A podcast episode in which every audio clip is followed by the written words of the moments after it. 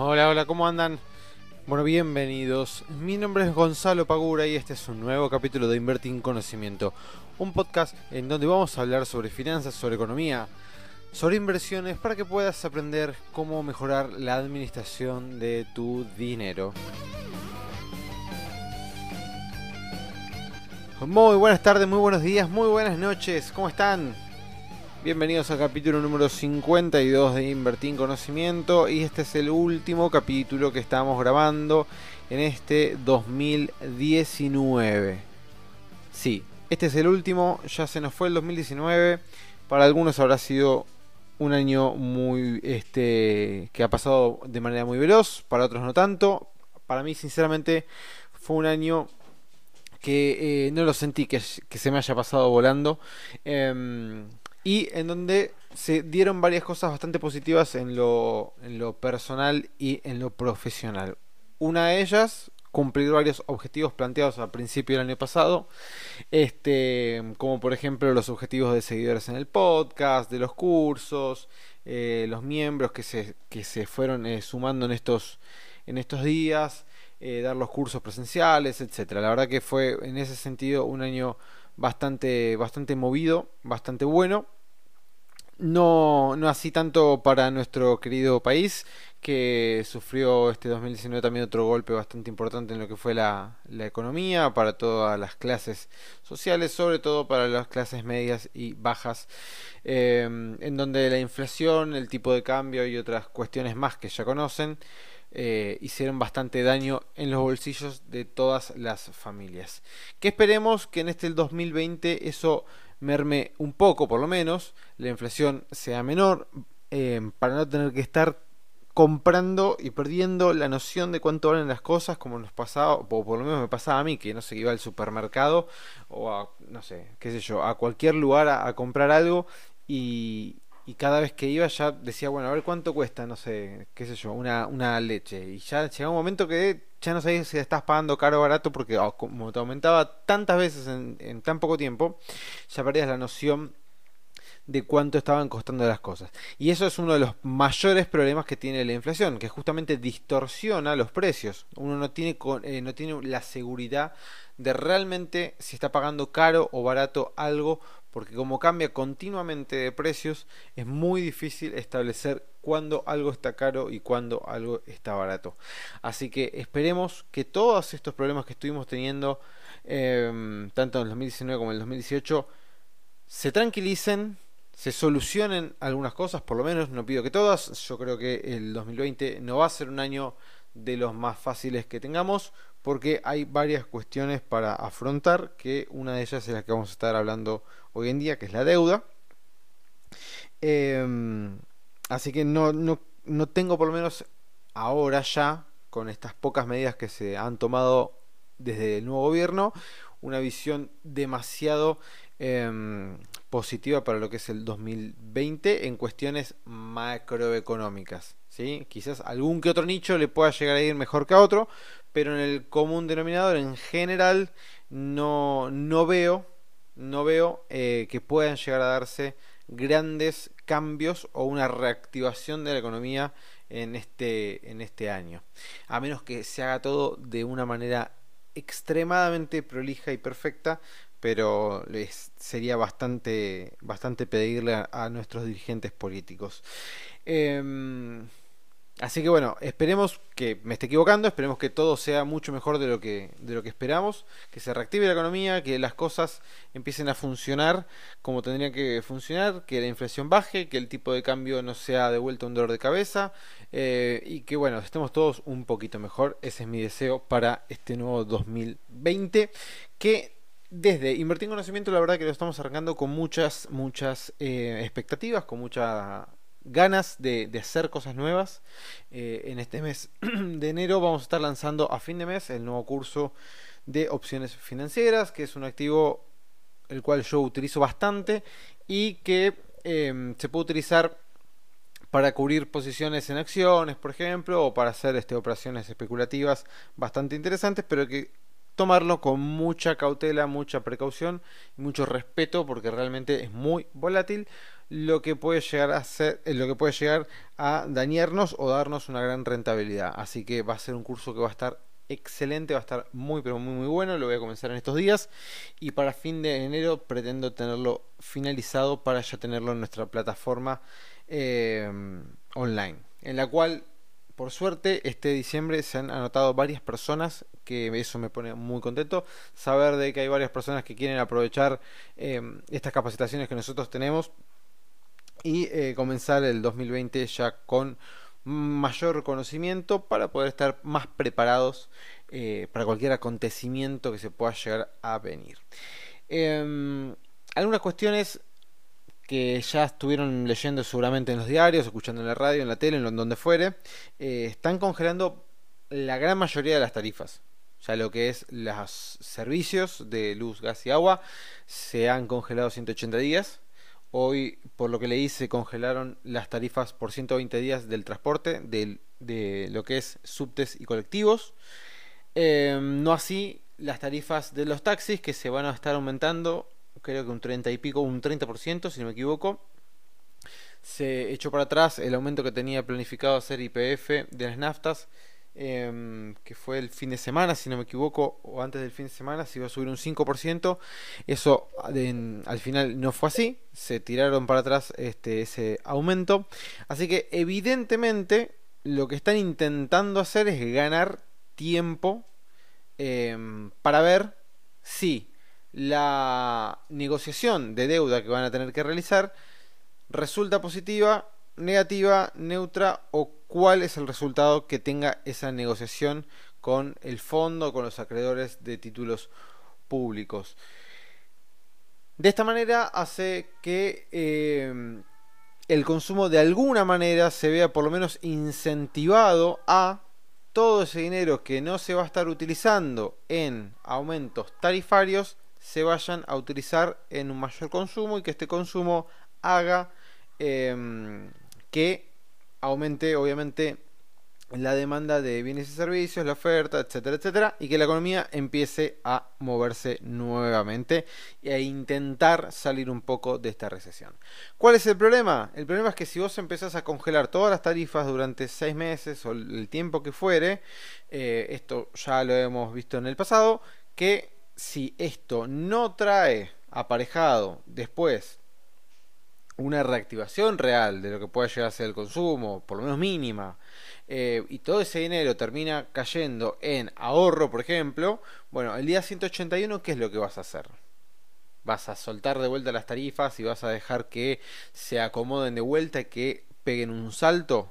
Porque si es así, no estaría sirviendo para nada. O sea, estás atrasando algo que sabes que dentro de 180 días se va a dar igualmente. Entonces, no estaría solucionando nada, sino es que estaría tomando una decisión pura y exclusivamente eh, para ver qué es lo que puede llegar a pasar de manera especulativa, digamos, bueno, a ver, de acá a 180 días vamos a ver qué cosas puedo hacer, mientras tanto no meto más aumentos para intentar bajar la inflación. Ahora, hay una gran fuerza, casi de inercia inflacionaria, o sea, no sirve solamente con frenar los aumentos de las tarifas, para intentar bajar la inflación. Hay fuerte, un fuerte problema inflacionario de inercia, es decir, bueno, aumento mis precios por si las dudas. Che, ¿y por qué aumentaste un 5% el precio de, no sé, las mesas que vendes? Y por las dudas, por capaz, este, capaz que sube todo y bueno, yo ya me prevengo y aumento un 5%. Entonces, cuando eso se hace la norma, empezamos a tener un problema bastante complicado de sacarlo eh, en el corto plazo. ¿Cómo haces para convencer a todas las personas que tengan un negocio de decirles, muchachos, señores y señoras, por favor, no aumenten sus precios por las dudas, porque estamos tratando de bajar la inflación y por eso vamos a estar tomando esta, esta y esta otra pauta? Es muy complicado. Entonces, el congelamiento de tarifas tiene que traer un plan detrás para que en el día 181 no se te disparen todas porque si no vas a tener que volver a congelar otros 180 días más, vas a estar un año con las tarifas congeladas, eso trae aparejado un montón de problemas porque tenés atrasadas todas las tarifas y eh, en algún momento, y esto ya lo vimos con los ajustes tarifarios que, que tuvimos en el gobierno anterior de Mauricio Macri, en algún momento todos esos atrasos este, tarifarios se terminan ajustando. Y de vuelta te terminas comiendo un coletazo que afecta y te golpea mucho más fuerte al bolsillo de las personas este, en los años posteriores. Entonces, no tenemos que volver a caer en eso. Lo mismo con el tipo de cambio. Ahora, con el 30% aumentado eh, que tenemos al momento de poder comprar los dólares dentro de lo que es el sistema bancario o utilizar eh, pesos este, en el perdón, utilizar dólares en el exterior, eh, eso obviamente desalienta que todas las personas salgan a comprar dólares mediante este mediante el, banco comercial, ¿sí? que es lo que justamente están tratando de conseguir, pero al no haber demanda, no aumenta el tipo de cambio a la par de lo que va aumentando la inflación, por ejemplo. Entonces, te queda el tipo de cambio atrasado y en dólares todos tus productos se vuelven más caros. Entonces, se te atrasa el tipo de cambio, vos quedas más caro ante los eh, comerciantes que puedes llegar a tener de otros países. Tus productos argentinos van a ser más difíciles de exportar porque si no son de una mayor calidad, ¿por qué alguien pagaría más por algo que puede conseguir en otro país de la misma calidad más barato? Entonces también tenemos que tener cuidado con eso. No tenemos que dejar tampoco que el tipo de cambio se nos atrase demasiado porque va a traer aparejado de vuelta problemas en el futuro. Obviamente todo esto lo estoy hablando desde una perspectiva más largoplacista. Están tomando todas medidas más de lo inmediato para intentar em, de vuelta mover la rueda de la economía, salir de esto, de este, este pozo económico que estamos teniendo. Em, y bueno, que se empiece a, mover un poco más la, rueda y empezar a, consumir, que la gente empiece a gastar plata. ¿Cuál es el problema? Que si vos con todos estos aumentos que vos estás postergando, las personas en vez de gastar ese dinero lo ahorran, estamos en la misma. Entonces hay que ver cómo se va moviendo cada uno de...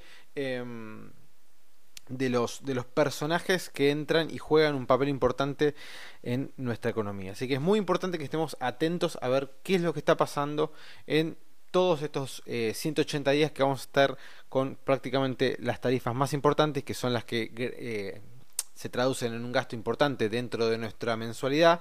Vamos a tener que estar atentos a ver cómo eso va influyendo en la toma de decisiones de todos nosotros. Si vamos a consumir, si vamos a ahorrar, qué es lo que vamos a hacer. Por otro lado, un gran problema que tenemos es la deuda. Esto ya no es noticia, pero tenemos que solucionar el problema de la deuda. ¿La deuda del largo plazo es un problema? Sí, pero ¿cuál es el gran problema que estamos teniendo? Es la deuda de corto plazo. Hace unas semanas, una o dos semanas como mucho, em, se decidió que todos los vencimientos de las letes, de aquellas letras nominadas en dólares, van a ser pagadas en su totalidad en agosto del 2020, agosto de este año. Ahora, yo me pregunto lo siguiente. Si vos te vas, si a vos te van a vencer esas letras, pateaste las letras 180 días, o sea, el vencimiento lo dijiste, bueno, muchachos, no las van a cobrar ahora, las van a cobrar todas en agosto. En agosto vencen 9 mil millones de dólares. ¿De dónde van a sacar 9 mil millones de dólares cash para pagar esas letras? A menos que se le haya olvidado eh, plata a algún funcionario desde el gobierno anterior en el bolsillo del pantalón, no hay forma de que tengamos 9 mil millones de dólares en agosto cash para poder pagar los vencimientos de estas letras. Entonces, yo me pregunto, ¿por qué en vez de patear un vencimiento, que ya es un re reperfilamiento, de patear este vencimiento todo para agosto con 9 mil millones de dólares, que a menos que, no sé, eh, pase algo muy extraordinario, eh, saben que los 9 mil millones en agosto no los van a tener para pagar toda esa deuda de un solo saque. Entonces, ¿por qué en vez de tomar esta decisión que no sirve demasiado, ¿por qué no se sientan y dicen, bueno, en vez de pagarte todo este como lo tenía planeado, que no te lo voy a poder pagar, te doy un bono a dos años amortizable? Entonces, vos cada seis meses estás cobrando una parte de tu capital más los intereses durante dos años. Vas a tener eh, un bono amortizable de acá a dos años, en lo cual cada seis meses vos vas a cobrar una parte de capital y una parte de los intereses. Y ya ese problema no solamente estás haciendo que tus vencimientos de deuda sean más prolijos, porque lo vas a tener cada seis meses y no todo, todo junto en un momento particular, sino que encima no lo estás este, eh, llevando solamente a 180 eh, días, sino que lo estás haciendo de acá a dos años. Y la realidad, la realidad es que, digamos, el tesoro, teniendo la facultad de poder decirte, che, no te pago ahora, te voy a pagar dentro de 180 días porque no tengo la plata para pagarte, teniendo la posibilidad de tomar esa decisión, unilateral, también puede tomar la misma decisión de darte un bono, canjeártelo y decir, bueno, mira, no te lo puedo pagar esto como tenía establecido, toma, te doy este bono, te voy a pagar cada seis meses, cuatro amortizaciones y te voy a estar devolviendo capital e intereses. Chau. Y te sacas un problema encima. Ya está. En vez de tirar la pelota más para adelante con una cantidad de dinero que en agosto, de vuelta, en agosto de este año no la van a tener.